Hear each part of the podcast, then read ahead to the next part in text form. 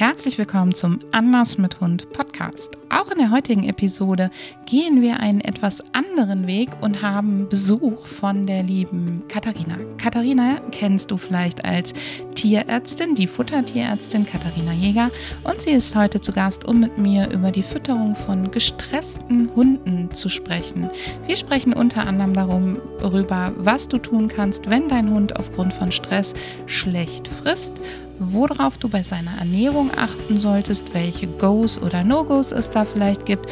Und wir sprechen auch darüber, wann du über eine tierärztliche Ernährungsberatung nachdenken solltest und wie diese dann auch stattfinden kann. Katharina gibt dir jede Menge pragmatische und handfeste Tipps und sollte dich das Thema näher interessieren, freue ich mich, wenn du zu Katharinas Fütterungsvortrag bei uns im Anders mit Hund Zirkel kommst oder aber dich bei Katharina über eine Ernährungsberatung informierst. In diesem Sinne, viel Freude mit der heutigen Episode.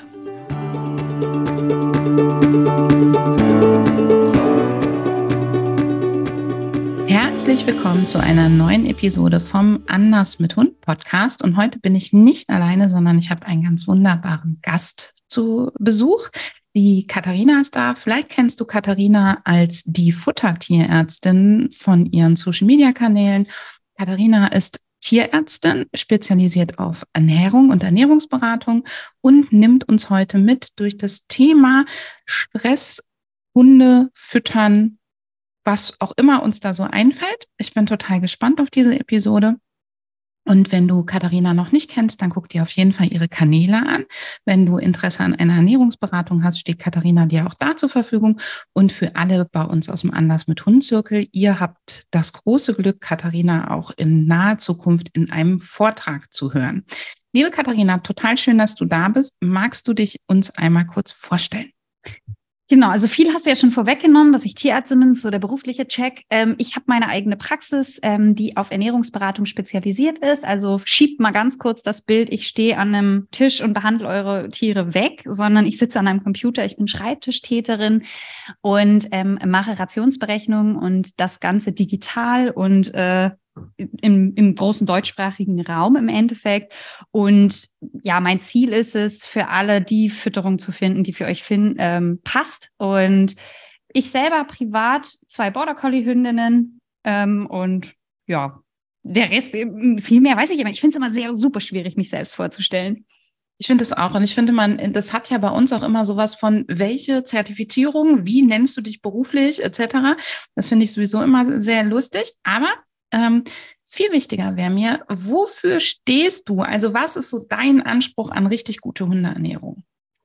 Mein, also einer der Gründe, ich meine, man ist ja irgendwann mal fürs Tiermedizinstudium angetreten, um Tieren zu helfen. Und ich liebe an der Ernährungsberatung, dass wir prophylaktisch arbeiten können. Das heißt, ganz, ganz viel macht man einfach, bevor die Ernährung ein Problem ist oder bevor eine Erkrankung zu sehen ist. Und das macht mir wahnsinnig viel Spaß, auch Leuten da zu helfen. Und ich merke, dass Endkunden gar keine Chance haben, den Futtermarkt zu äh, verstehen und das Feld einfach riesengroß ist. Und mein Ziel ist es, dieses undurchsichtige etwas ein bisschen mehr Sicherheit zu geben. Und ich glaube, Sicherheit ist der große Schlüssel, weil ganz viele sind so, ah, mache ich das richtig? Hätte ich das vielleicht, ne? Und dass das ganz viel Unsicherheit ist. Ähm, und mein Ziel ist es, Sicherheit zu geben. Das heißt, ich nehme mir für jede Beratung sehr, sehr viel Zeit und erkläre ganz viel, weil ich der Meinung bin, wenn man was verstanden hat, lässt es sich viel leichter umsetzen. Das wird euch im Hundetraining ganz genauso gehen. Ja, und wenn die Leute die Grundprinzipien verstanden haben, dann sind sie auch viel sicherer, wo sie dann mal fünf gerade sein lassen dürfen, wo sie mal anpassen dürfen. Ja, also wo sie eben nicht so in diesen Perfektionismus fallen. Was ich bei dir noch ganz toll fand, ist der Pragmatismus, für den du einfach auch stößt, äh, stehst. Ja, dass man bei dir eben nicht 247,5 Gramm in einem Ernährungsplan äh, finden wird. Und ein weiterer Aspekt, den ich bei dir total toll finde, ist, dass du dich nicht einer bestimmten Fütterungsart oder einer bestimmten Methodik sozusagen ähm, verschrieben hast. Definitiv, denn das wäre aus meiner Sicht absolut falsch. Ähm, ich finde, das einfachste Beispiel ist, nehmen wir jetzt mal ein Trockenfutter, das hat eine super kleine Menge. Und für den einen ist das ein Riesenvorteil. Stellt euch vor, ihr fahrt ständig mit dem Camper unterwegs und ähm, ihr habt nicht so den Riesenschrank mit und keine Gefriertruhe, dann ist Trockenfutter vielleicht für euch das Mittel der Wahl. Wenn ihr aber jetzt einen super hungrigen Labrador habt, der irgendwie ständig stresst, ist das eher ein Negativpunkt bei der Futterwahl, wenn das Futter eine super kleine Ration ist. Und ihr seht, es ist der gleiche Grund, aber jede Person legt es anders aus. Und deswegen bin ich überhaupt kein Fan davon zu sagen, das ist die perfekte Fütterung. Und die gibt es nämlich einfach nicht. Und Deswegen ist mein Job, mit euch gemeinsam zu schauen, was ist euch denn wichtig? Und ganz oft ist es so, dass die Leute mir sagen, ja, such mir doch einfach vier Futter raus und ich suche mir was aus. Ich hasse das, weil ich, ich kann nur verlieren. Stellt euch vor, ich suche euch jetzt vier Futter raus aus dieser Riesenmenge an an Sachen, die ihr, die, die ihr kennt. Und im Endeffekt ist es immer falsch, weil dann so, aber da ist jetzt Kaninchen drin. Ah, nee, das ist aber von der Firma, von der habe ich schon mal was Schlechtes gehört. Womit ich das nicht schlecht machen möchte, aber es ist einfach wahnsinnig schwierig. Und deswegen versuche ich, euch kennenzulernen in der Beratung und so ein Gespür dafür zu kriegen, was ist euch wichtig. Zum Beispiel möglichst wenig Fleisch, weil nachhaltig oder möglichst viel Fleisch, weil, ne, also da, da hat jeder eine andere Bewertung und ein Gefühl dafür zu bekommen. Und dann darf man mir auch am Ende sagen, du, ich finde das Futter, was du rausgesucht hast, doof, weil die Verpackung hässlich ist. Mein Gott, wenn das dein Maßstab ist, völlig legitim. Jeder hat andere Gründe. Und mein Job ist es auch mit euch gemeinsam in euch mal reinzuhören, was überhaupt eure, eure Wünsche sind. Und deswegen ist eine der zentralen Fragen, was ist denn deine Wunschfütterung? Und von dem aus kann ich weiter arbeiten. Und das darf alles sein. Mischfütterung, Nassfutter, Trockenfutter, Kochration, Rohfleischration oder alles durcheinander, was für euch halt am besten passt. Ich finde das total toll, weil ähm, ich kenne das ja auch, dass Leute dann zu mir sagen, ja, ich will ja nur das Beste für den Hund. Aber wenn das Beste für den Hund im Alltag nicht umsetzbar ist und es gibt quasi, es gibt vielleicht Sachen, die sind gleichwertig gut. Also es gibt mhm. vielleicht gar nicht das Beste, sondern wir haben Sachen, die sind gleichwertig gut und für dich sind die Sachen im Alltag total schwer umzusetzen, die dir jemand als das Nonplusultra sagt, dann wirst du das nicht auf Dauer beibehalten. Und ich denke, Katharina, da gibst du mir recht, egal ob wir jetzt über Hundeverhalten und Training oder ob wir über Ernährung sprechen, Kontinuität ist ja eigentlich das, was zählt. Also das gleichmäßig dranbleiben und immer weitergehen und nicht einmal mit einem kleinen Punkt sozusagen der Meinung zu sein, jetzt habe ich das, äh, jetzt habe ich drei Wochen gut gefüttert, jetzt äh, reicht das sozusagen, sondern es muss ja auf Dauer umsetzbar sein. Richtig. Wobei es auch sein kann, dass du einmal sagst, okay, wir müssen jetzt einmal vier Wochen was durchziehen und dann gehen wir weiter. Das gibt es schon auch, dass man da so ja. schrittweise vorgeht. Aber grundsätzlich hast du völlig recht, es muss im Alltag umsetzbar sein. Und wenn ich jetzt eine Familie habe mit vier kleinen Kindern, ähm, dann habe ich andere Ressourcen und Kapazitäten, Futter für meinen Hund oder meine Katzen oder wen auch immer vorzubereiten, als wenn ich sage, ich koche total gerne und auch das darf eine Rolle spielen. Also ich selber wenn ich alleine bin, ich koche auch für mich selber gar nicht mal so viel. Für mich wäre es total albern, jetzt zu sagen, ich koche für meinen Hund. Also das, das würde auch zu mir gar nicht unbedingt ähm, passen, muss ich ganz ehrlich sagen. Das heißt, für mich wäre eher der Weg rein Fleischdosen. Das ist dann ein bisschen einfacher, ein bisschen pragmatischer. Aber du hast es vorhin gesagt, ich bin eine Pragmat Pragmatikerin, was das angeht und versuche für euch möglichst einfache ähm, Sachen zu machen. Ich gebe euch aber beide Optionen. Und das ist ganz wichtig in der Ernährungsberatung. Ihr müsst euch vorstellen, ihr habt alle Möglichkeiten. Das macht es ein bisschen schwer. Mein Job ist es zu sagen, was für Optionen habt ihr? Was würde zu euch passen? Und ihr sagt dann A oder B und dann gehen wir Weg A oder B. Und ähm, das, also meine, mein Job ist im Endeffekt herauszufinden, was für euch der beste Weg ist. Und dafür muss ich euch ein bisschen kennenlernen. Und das ist immer wieder spannend, weil die Reise manchmal ein bisschen anders läuft, als man am Anfang erwartet. Aber das, dadurch bleibt es halt aufregend. Ja, eine Freundin von mir sagt immer, es gibt ja dann auch noch diese Möchtegern-Werte. Also alle wollen nachhaltig leben, aber wer ist wirklich bereit, die Dusche kälter zu drehen? Ne? Und da eben rauszufinden, was ist für dich das Wichtige im Alltag und wie kannst du dann deine Ernährung für deinen Hund auch anpassen, da bist du dann bei Katharina ähm, definitiv richtig. Katharina, du hast eben was gesagt, was ich sofort zu unserem Thema aufgreifen will, nämlich du hast den guten alten Labby und das Trockenfutter erwähnt. Und das ist nämlich auch so was, was ich ganz häufig erlebe. Der Labby für alle da draußen neigt übrigens dazu, ein Stressfresser zu sein.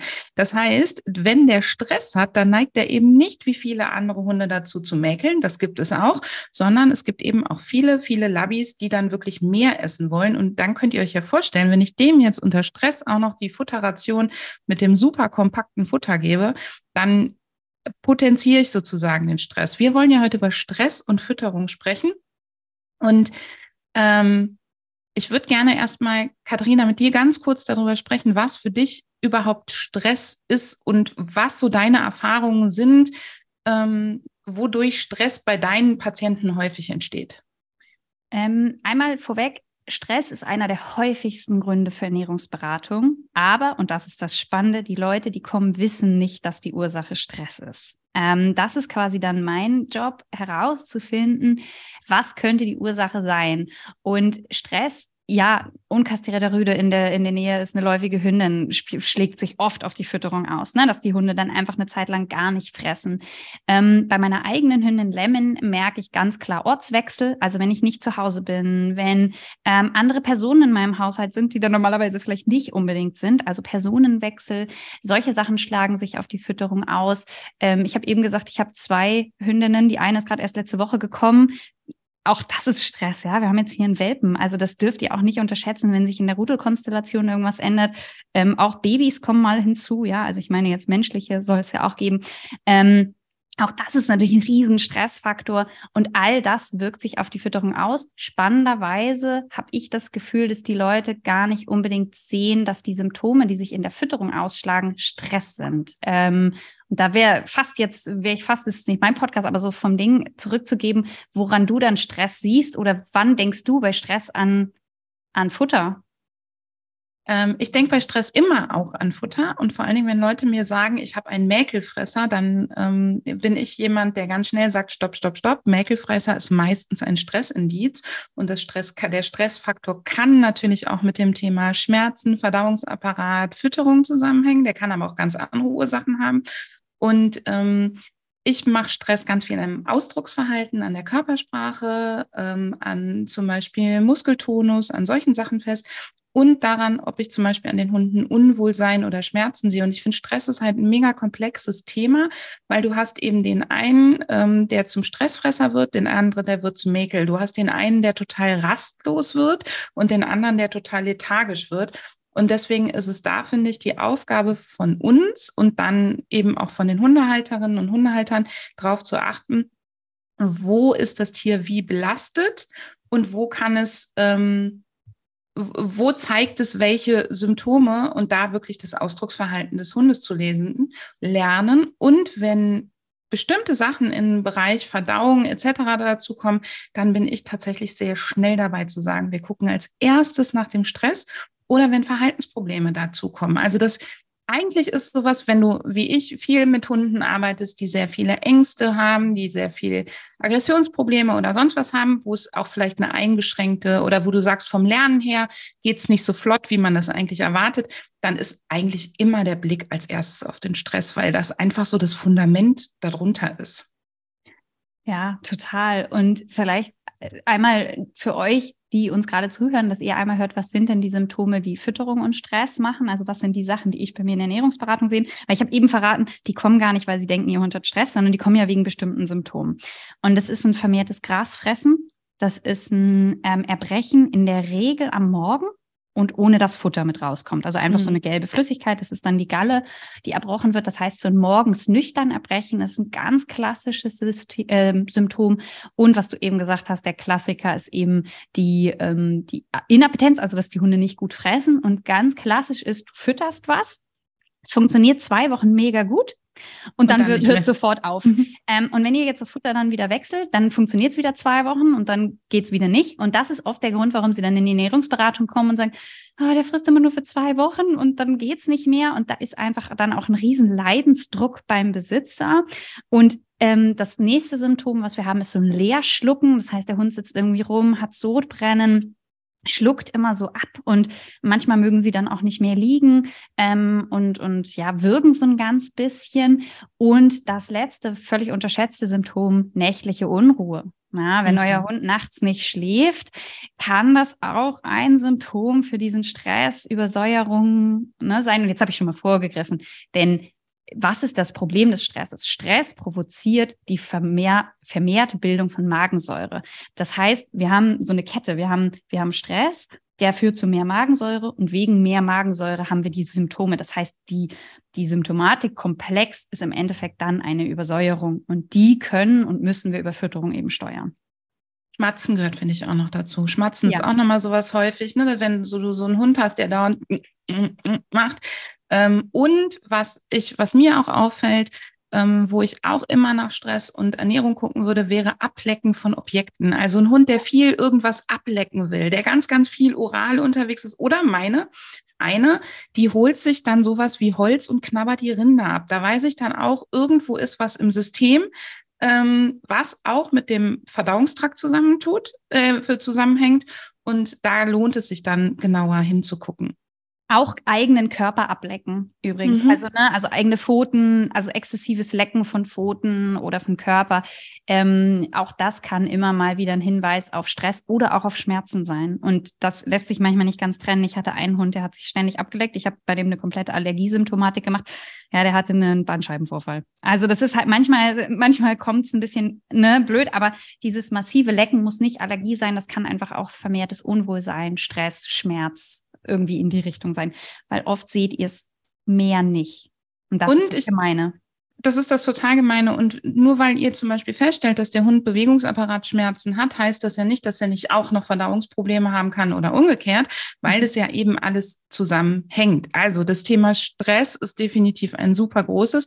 Was wir nicht vergessen dürfen, Katharina, du hast einen sehr schönen Podcast vor nicht allzu langer Zeit zugemacht ist, dass es bestimmte Rassen gibt, die einfach aufgrund ihrer Zucht, nämlich der sogenannten Qualzucht, sowieso permanent überfordert sind mit dem eigenen Dasein, die dann eher einen höheren Grundstress haben.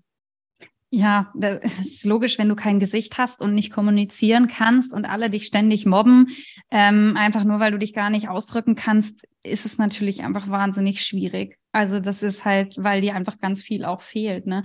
Und auch du das auch so wenig äußern kannst nach außen, was deine Bedürfnisse sind. Und dann werden natürlich deine Bedürfnisse auch ständig überlatscht. Also. Ja, Beim, mein Lieblingsbeispiel ist ja alles, was so eine Stummelroute hat, wie zum Beispiel französische Bulldogge ähm, die können einfach nicht wie andere Hunde sagen, wir klappen die Route runter und machen damit die Kontaktzentrale zu und teilen damit den anderen Hunden mit, ich will jetzt nicht, sondern die müssen sich, um den ähm, Analbereich zuzuklappen, müssen die sich hinsetzen. Und wenn du als Hundehalterin oder Hundehalter jetzt nicht achtsam bist und den Hund dann sozusagen weiterziehst und weitergehst, dann kann der den anderen Hunden nicht mitteilen, dass er gerade keinen Kontakt will.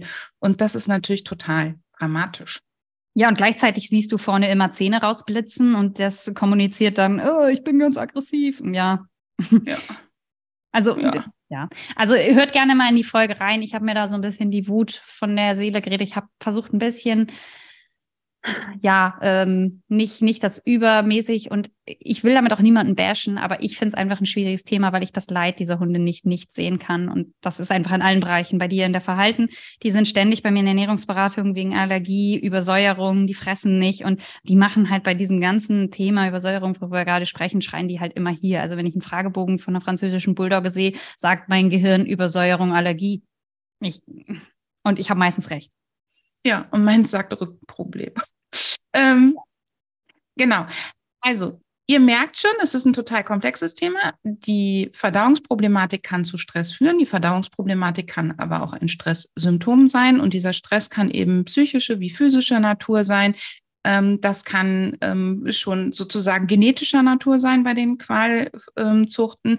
Nichtsdestotrotz, wir können, egal bei welchem Hund, wir können immer was ändern und wir können immer auf verschiedenen Ebenen was ändern. Das fängt mit der Ernährung an und hört mit dem äh, mit den Anpassungen des Alltages sozusagen auf. Und das ist ja eigentlich das Tolle. Wir können dann von ganz, ganz vielen Seiten ansetzen. Bitte nicht alles auf einmal, sondern so ein bisschen nach und nach und können dem Hund somit helfen. Liebe Katharina, gibt es No-Gos, wo du sagst, wenn ein Hund eh schon einen angekratzten Verdauungsapparat hat und zu, Probleme mit Fressen und Stress, gibt es da sowas, wo du sagst, bitte das auf keinen Fall? Ja, eine klassische BAF-Ration. Ähm, damit lauft ihr ganz genau in die falsche Richtung. Also ihr müsst euch, damit können wir vielleicht einmal vorwegnehmen, was machen wir denn, wenn jemand übersäuert ist? Ähm, wir müssen den Proteinzufuhr reduzieren, wir müssen die Fettzufuhr reduzieren, weil beides massiv Magensäure auch äh, provoziert. Ähm, der Kohlenhydratanteil muss moderat sein. Wenn möglich, sollte die Ration hochverdaulich sein, also nur aus Muskelfleisch bestehen ähm, oder eben leicht verfügbaren Komponenten wie jetzt zum Beispiel Milchprodukte, Eier, ähm, aber keine Innereien. Und ihr merkt, alles, was ich gerade gesagt habe, ist irgendwie so das Gegenteil von einer Barfration. Also eine Barfration ist extrem fettig, sehr, sehr proteinlastig, sehr viele Innereien. Ähm, und das Zweite ist, was man auch sagen muss, wir haben bei einer Barfration immer eine erhöhte Keimbelastung. Und wenn euer Hund schon Magen-Darm-Probleme hat, dem dann noch zusätzlich Keime mit reinzuschmeißen, Nein, das funktioniert nicht. Ähm, womit ich nicht sagen möchte, jeder Hund, der Magen-Darm-Probleme hat, darf auf keinen Fall mehr eine Reinfleisch, äh, eine Rohfleischration haben. Das ist durchaus möglich, aber ich brauche eben einen gewissen Anteil an Kohlenhydraten. Ich liebe Kartoffeln in dem Zusammenhang, weil die sehr kaliumreich sind. Kalium puffert die Magensäure. Das heißt, die meisten dieser Hunde bekommen einfach eine ordentliche Portion Kartoffeln. Wovon übrigens dein Labrador wieder profitiert, weil Kartoffeln im Verhältnis zu den Kalorien natürlich von den Kohlenhydraten das größte Volumen haben. Das heißt, er freut sich dann auch, dass er ordentlich was zu essen kriegt. Ähm, und damit kann ich Labrador. Auch, hm? Ich kriege dann, glaube ich, auch nochmal einen Labrador. Dann können wir zusammen Kartoffeln essen. Ja, genau so. Oder er isst sie dir weg. Vielleicht solltest du das nicht machen. Ähm, also, ne, also das sind so, so Sachen. Das heißt, für mich wäre eine, eine Reinfleisch, äh, eine Rohfleischration möglich, aber nicht unter dem, was ihr klassisch als Barfration kennt. Also diese 80-20-Verteilung wäre absolut ungeeignet. Ähm, Nassfutter muss man immer ein bisschen schauen. Ihr müsst euch überlegen, in Nassfuttern sind immer relativ viele Innereien mit drin, was total sinnvoll ist. Gar keine Frage. Wenn viele Hunde das vertragen, dann können wir die mit abarbeiten ähm, und haben halt eben den Vorteil, dass die verwertet werden. Die sind aus der menschlichen Ernährung übrig. Ich bin Fan davon, aber eben bitte nicht bei Magen-Darm-Patienten und eben nicht bei Stresspatienten und eben nicht bei Hunden, die empfindlich sind. Ähm, das sind so Sachen, die man berücksichtigen kann. Fertigfutter gibt es welche. Und da ist jetzt, also Trockenfutter zum Beispiel, das hängt jetzt aber so ein bisschen davon ab, wer was wie verträgt.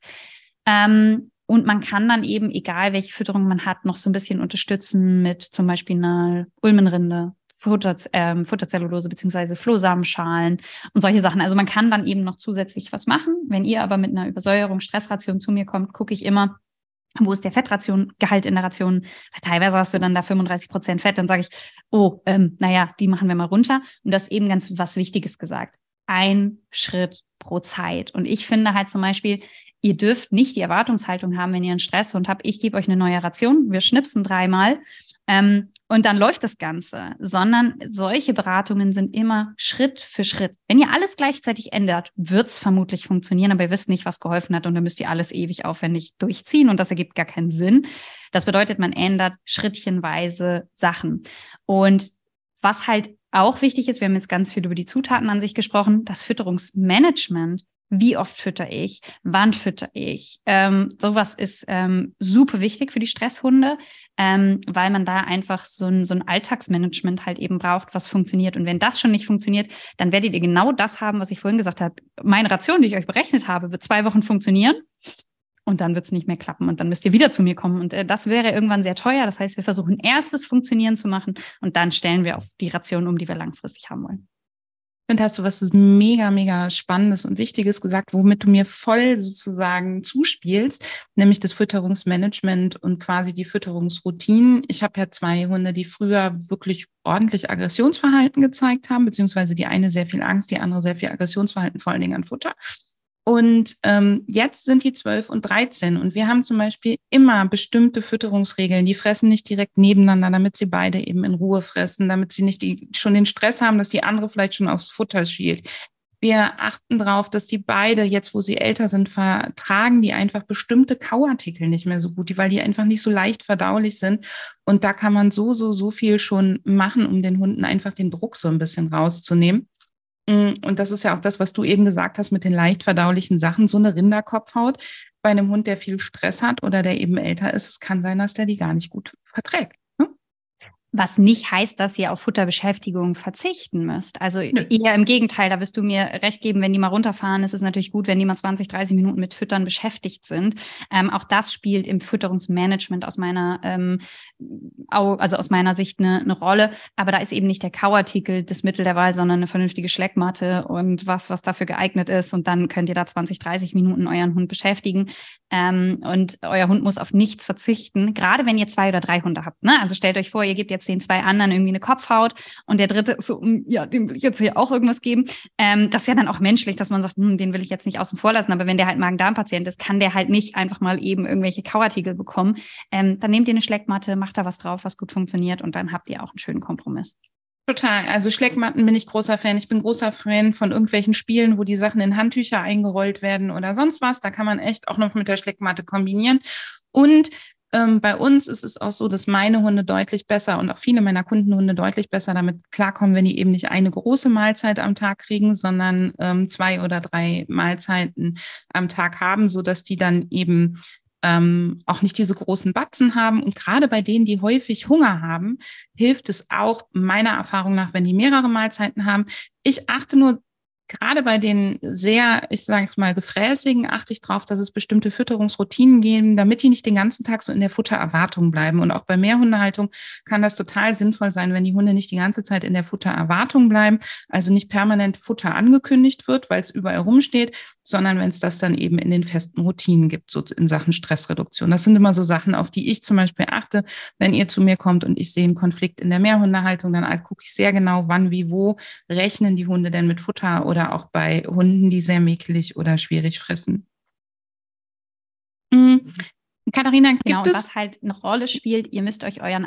Also, ja, Entschuldigung. Alles gut, mach weiter. Ich glaube, wir waren gerade zeitversetzt. Ja, ich glaube auch, ähm, das ist immer der, die Krux des Internets, wenn man nicht nebeneinander sitzen kann. Aber ich bin ja froh, dass wir es überhaupt so hinkriegen, dass wir hier für euch eine schöne Folge aufnehmen können. Eine Sache noch zum Futtermanagement. Ähm, wir Menschen neigen dazu, unserem Hund Frühstück, Mittagessen und Abendessen zu geben, so wie wir es für uns selber aufmachen. Lasst euch gesagt sein, das ergibt für eure Hunde überhaupt keinen Sinn.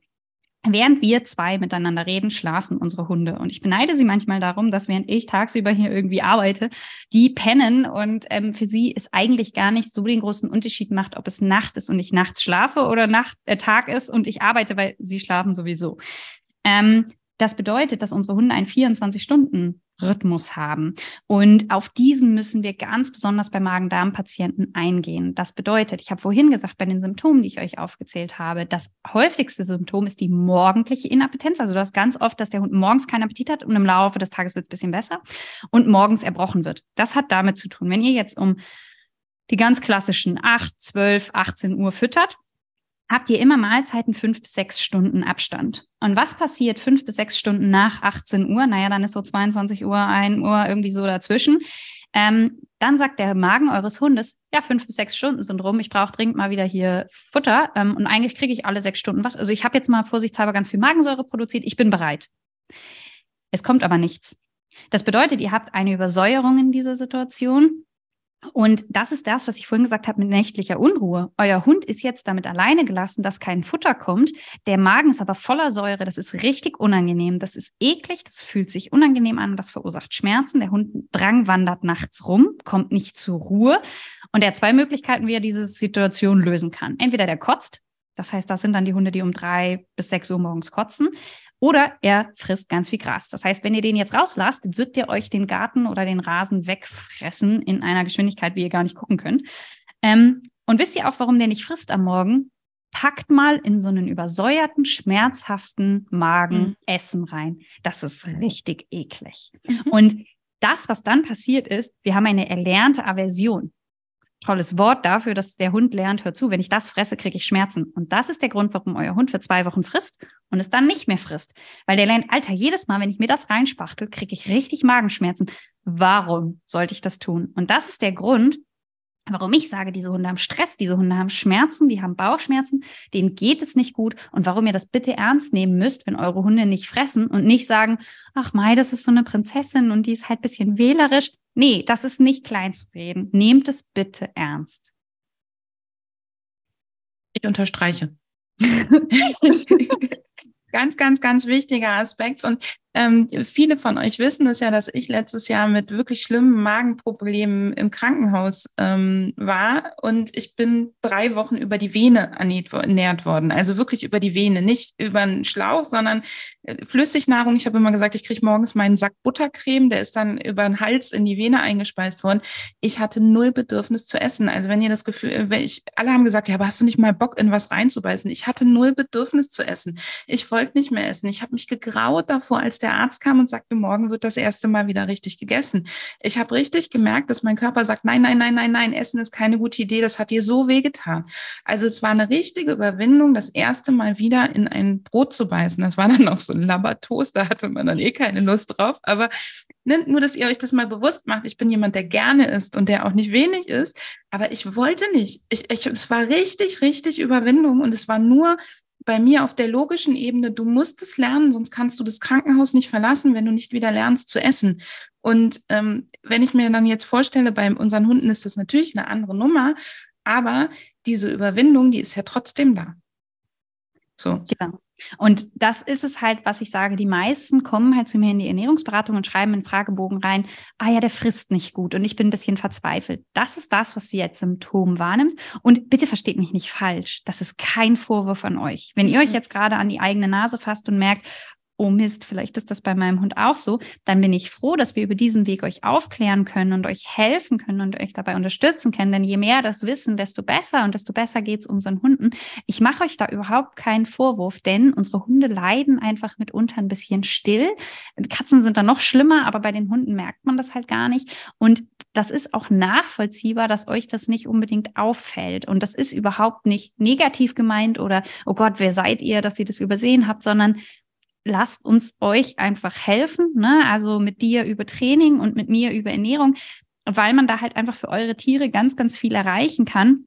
Und bitte sagt jetzt nicht, oh Gott, ich habe alles falsch gemacht. Gar nicht. Mm -mm. Ich, ich mach, also ihr könnt, der, der Futtermarkt ist so groß, ihr habt keine Chance, das zu wissen. Dafür gibt es Expertinnen wie mich, die ihr kontaktieren könnt. Also bitte versteht es nicht als Vorwurf, dass ich hier mit dem erhobenen Zeigefinger stehe und sage, ah, ihr dürft aber nicht und habt ihr das nicht gemerkt?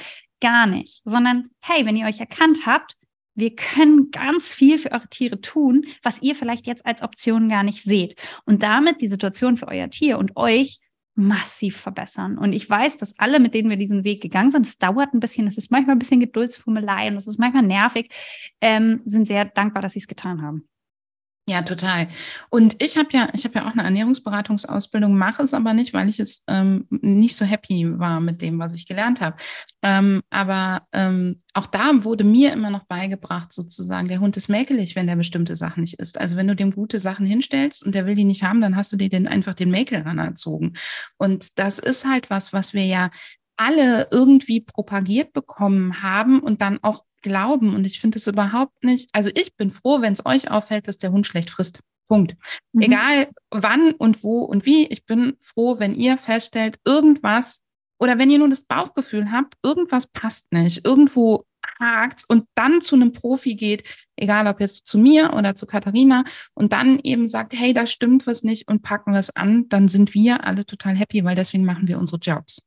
So. Genau, und es ist halt eine Verbesserung für euch und eure, eure Tiere. Und ähm, ganz oft habe ich die Situation in der Beratung, oh Gott, ich wusste gar nicht, dass der Bauchschmerzen hat. Und ähm, da gilt es manchmal einfach auszuprobieren, was wir für eure Tiere verbessern können. Und das ist eigentlich dann immer schön zu sehen, wenn man eine Verbesserung sieht. Und erst recht, schaut bitte drauf, ihr habt eine Mehrhundehaltung mit einem Hund, der nicht frisst. Da sollten alle Alarmglocken angehen. Ja. Wie ist es ähm, Katharina, es was, wenn ich so einen Hund habe, der total schlecht frisst, wenn er Stress hat, wie ich ihm das leichter machen kann? Also wie, vielleicht was, was ich schon so ein bisschen antesten kann, bevor ich zu dir komme, was dir vielleicht sogar dann schon einen Aufschluss darüber gibt. Also gibt es da was, wo du sagen, sag, kannst du einen Tipp für diejenigen, die zu Hause sitzen und sagen, stimmt, meiner frisst echt mau? Ähm, mhm. Vier Mahlzeiten. Gleiches Futter, vier Mahlzeiten. Kurz vorm Schlafengehen nochmal was geben. Also überlegt euch so ein bisschen, ich erwarte von niemandem, dass er nachts aufsteht. Ähm, überlegt Bei uns gibt es das Betthupfall. Genau, einfach so ein Bettopfer. Also überlegt euch, wie funktioniert euer Tagesablauf. Das Letzte, was ihr macht, ihr füttert diesen Hund und das Erste, was ihr macht, ist, wenn ihr morgens wach seid, ihr füttert diesen Hund. Ich habe einen Hund in der Beratung, der braucht nachts um drei nochmal eine Mahlzeit, weil der wirklich echt viel braucht. Die haben das über einen Futterautomaten gelöst. Seitdem der nachts sich einmal abtanken darf, eine Mini-Reparation, passt's ewig, also passt's gut. Niemand muss aufstehen. Der Hund ist happy, kann weiter schlafen und es funktioniert. Ähm, alle anderen kommen in der Regel mit vier Mahlzeiten gut klar. Ähm, was euch klar sein muss, diese Stressgeschichten sind wahnsinnig episodisch.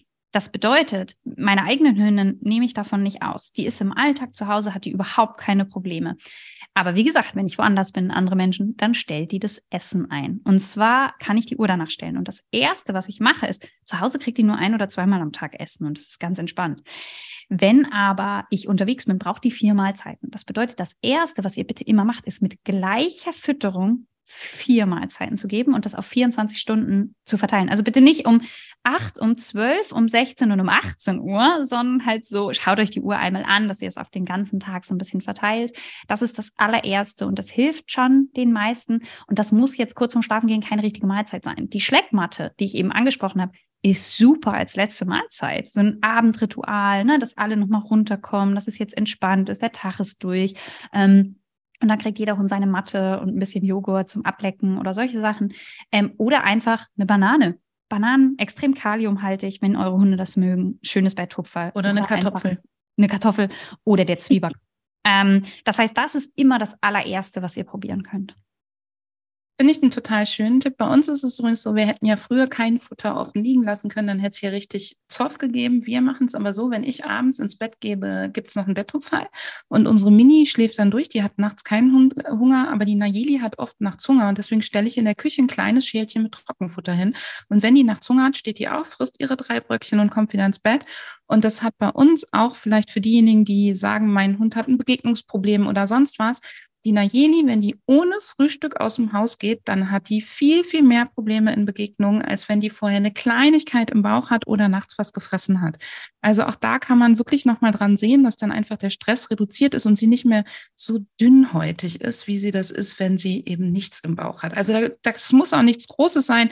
Da gibt's morgens bei uns tatsächlich häufig irgendwie eine gematschte Kartoffel mit einem Esslöffel körnigen Frischkäse oder sowas. Ähm, einfach so als, als Appetizer vorm Gassi oder irgendwas. Ähm, dann ist die viel, viel gechillter, wenn wir zusammen spazieren gehen.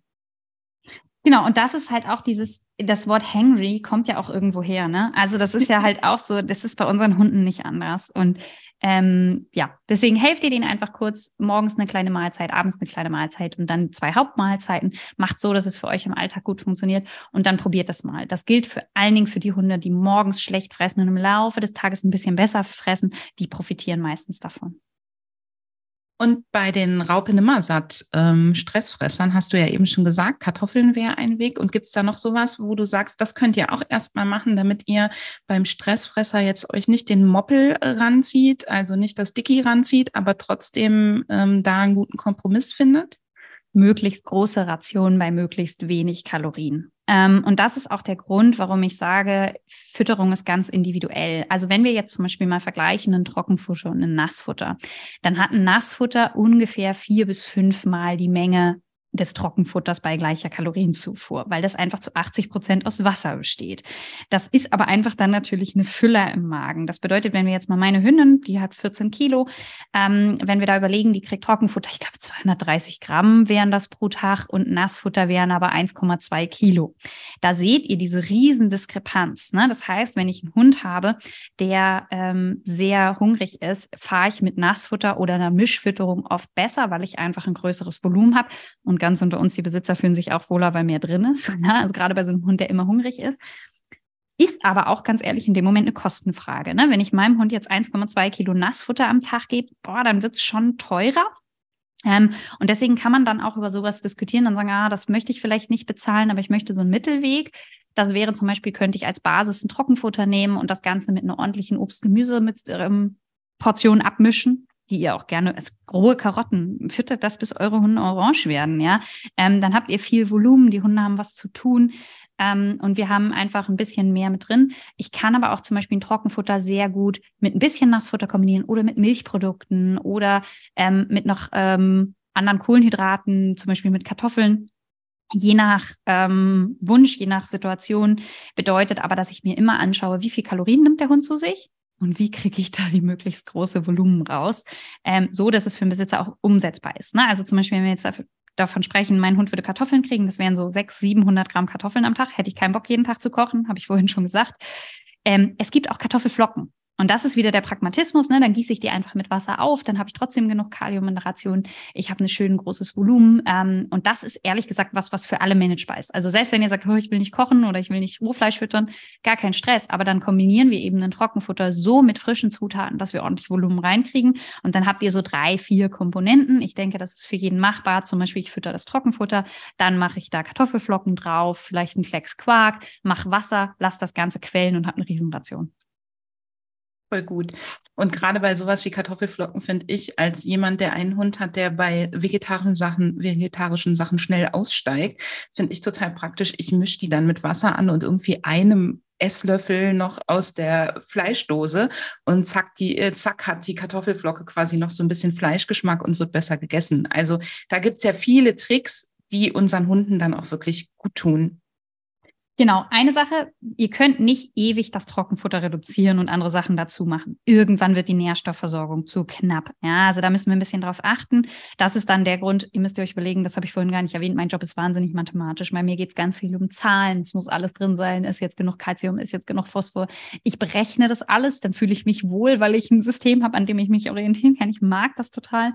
Ähm, aber das bedeutet, dass zum Beispiel, wenn ihr jetzt Trockenfutter nur noch die Hälfte gebt und dafür Kartoffelflocken, dann passt zwar die Energie für euren Hund, Hund. Aber zum Beispiel Magnesium, Kalium könnte dann zu knapp sein. Das heißt, wenn ihr solche Rationen macht, es ist alles möglich, aber das solltet ihr einmal berechnen lassen. Und vielleicht auch für euch, ähm, es ist, es ist ja nicht das Ziel, den gestressten Hund so zu füttern, dass er besser den Stress kompensieren kann, sondern es ist ja das Ziel, den Stress, egal ob es der Stress aus der Verdauung und der Ernährung ist oder aus dem ähm, Alltag, zu, äh, in den Griff zu bekommen. Und mit jeder Maßnahme, ähm, dass euer Hund stressresilienter wird, könnt ihr dann ja auch bestimmte Sachen wieder zurückschrauben, solange dabei die Basisernährung und der, die Basis sozusagen bestehen bleibt. Genau, und woran ich bei solchen Hunden niemals starren würde, sind Leckerlis. Ähm, also man sieht immer mal wieder, wenn man solche Rationen ja. hat, oh Gott, lass die Leckerlis weg. Und ich denke mir so, ähm, ihr seid im Training, ihr seid im Verhaltenstraining, ihr braucht unendlich viele Leckerlis. Bei mir zäumen wir das Pferd von hinten aus. Ich frage erst, wie viele Leckerlis ihr braucht und dann machen wir den Rest, weil ich kann nicht bei einem Stressorhund sagen, ich nehme alle Leckerlis weg. Ja, funktioniert nicht, gerade wenn ihr über eine Futterbestätigung arbeitet. Ähm, da müssen wir halt das, das müssen wir andersrum machen. Und natürlich sind es dann viele Kalorien. Ja, aber dann berücksichtigen wir die doch einfach. Und das ist möglich. Und ähm, das muss man einfach wissen. Und wie gesagt, wenn ihr jetzt, keine Ahnung, 100, 150 Gramm Leckerlis am Tag braucht, ähm, dann überlegen wir uns, wie wir das umsetzen können. Also, und nichts rausstreichen, um Gottes Willen. Ihr müsst auch drei Superleckerlis haben, dann ist da eben halt 25 Gramm Wiener mit drin oder was auch immer, was für euch funktioniert. Total wichtig. Bin ich, bin ich ganz bei dir. Und ansonsten kann man ja noch viele Belohnungen aufbauen, die überhaupt nichts mit Leckerchen zu tun haben, an denen die Hunde auch nochmal Spaß haben, wo die auch nochmal Stress kompensieren können.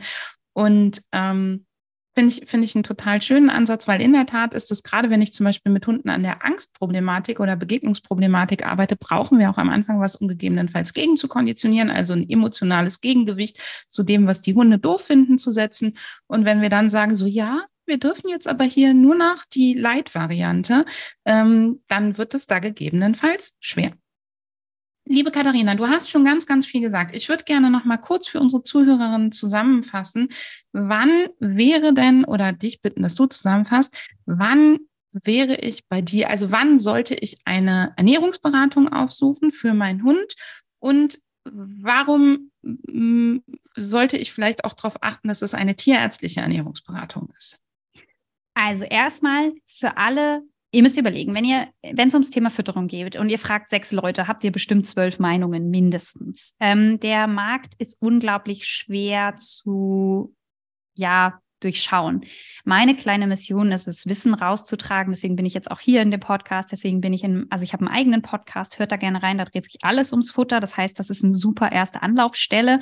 Ähm, und das zweite ist, im Endeffekt gebe ich euch die Sicherheit, dass das, was ich mache, wissenschaftlich ähm, stimmt und irgendwie abgesichert ist. Das bedeutet, aus meiner Sicht verkaufe ich Sicherheit. Das heißt, für alle, die unsicher sind beim Thema Fütterung und immer das Gefühl haben, so, ah, so richtig weiß ich eigentlich nicht, ob das so richtig ist oder so, so, so ein kleiner nagender Zweifel, den kann ich euch nehmen. Und das ist ganz, ganz viel wert. Und Wer sonst noch kommen sollte, naja, wenn euer Tier eine Erkrankung hat, haben wir jetzt heute gar nicht so drüber gesprochen, aber Lebererkrankungen, Nierenerkrankungen, Harnsteine, ähm, Herzerkrankungen, all diese brauchen angepasste Fütterungen. Und deswegen ist es natürlich auch total wichtig, ähm, dass man da tierärztlich betreut wird. Und damit kommen wir zu, habe ich die perfekte Überleitung geschaffen für deine nächste Frage. Ähm, es gibt ganz viele Ernährungsberater und es gibt tierärztliche Ernährungsberater. Ähm, das Problem ist, der, das Wort Ernährungsberater ist in Deutschland nicht geschützt. Ähm, es ist ein sehr beliebter Beruf, ja, weil ach, man stellt sich das vor, guck mal, ich sitze jetzt im Homeoffice, die Hunde laufen hier rum, ich bin immer zu Hause, ich kann mir meine Termine flexibel einteilen und berate so ein bisschen. Klingt natürlich toll. Ähm, das Problem ist aber, dass es keine offizielle Berufsanerkennung in irgendeiner Art und Weise gibt. Das heißt, wenn ihr zum Beispiel in irgendeiner Insta-Bio seht, zertifizierte Ernährungsberater, für so ein Zertifikat braucht es nur einen Drucker. Und dann seid ihr auch zertifizierte Ernährungsberater. Und ich möchte meiner Oma nicht zu nahe treten, aber die könnte das auch. Und ähm, ja, so, ähm, das macht es ein bisschen, bisschen schwierig, weil halt im Endeffekt es keine Kontrolle darüber gibt. Und ich fand es super, super spannend, dass du vorhin einen Nebensatz so gesagt hast, ja, ich habe auch eine Ernährungsberatungsausbildung gemacht, bin aber damit gar nicht so happy.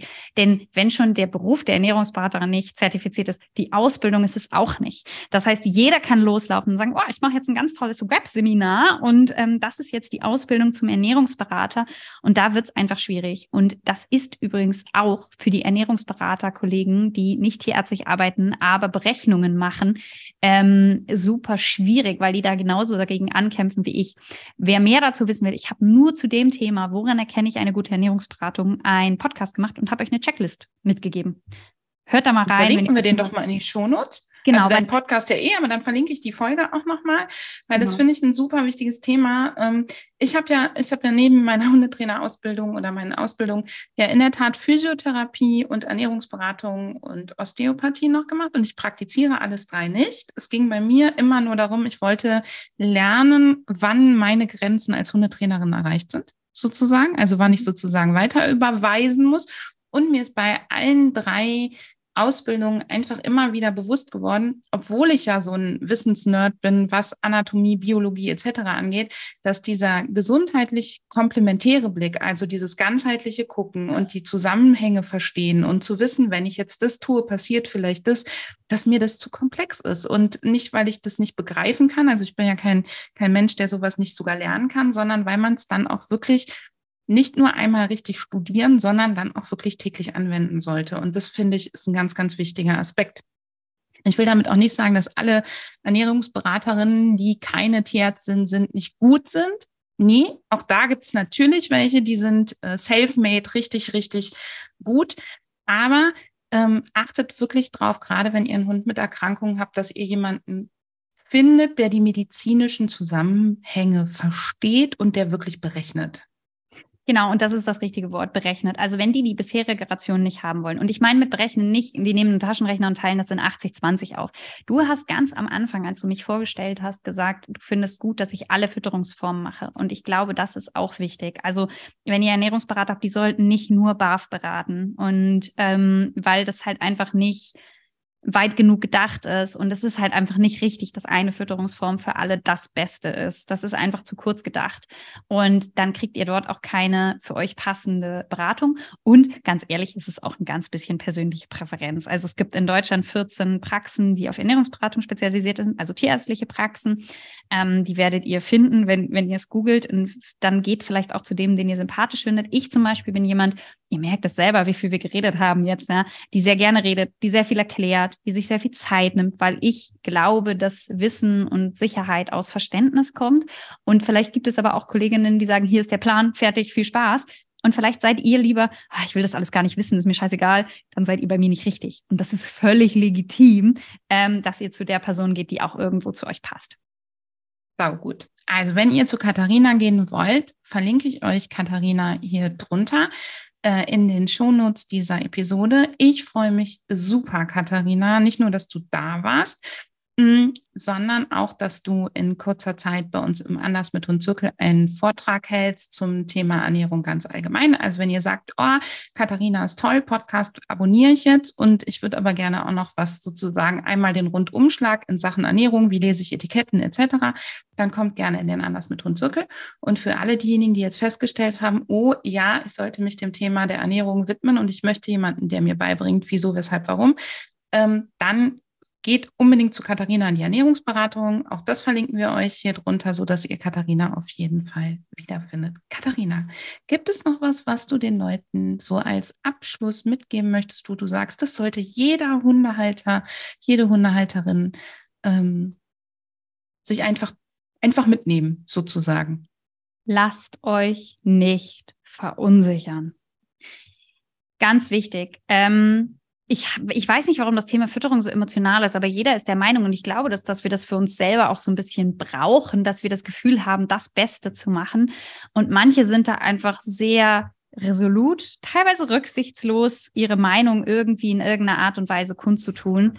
Ähm, und lasst euch nicht verunsichern. Geht euren Weg und gesteht euch zu, es anders zu machen als euer Nachbar, weil ihr seid anders, euer Hund ist anders und ähm, euer Weg ist vielleicht anders findet euren Weg und lasst euch nicht, ja, das ist, lasst euch nicht verunsichern von dem, was andere tun. Das war ein schöner Abschluss. Vielen Dank, dass du da warst, liebe Katharina. Sehr gerne.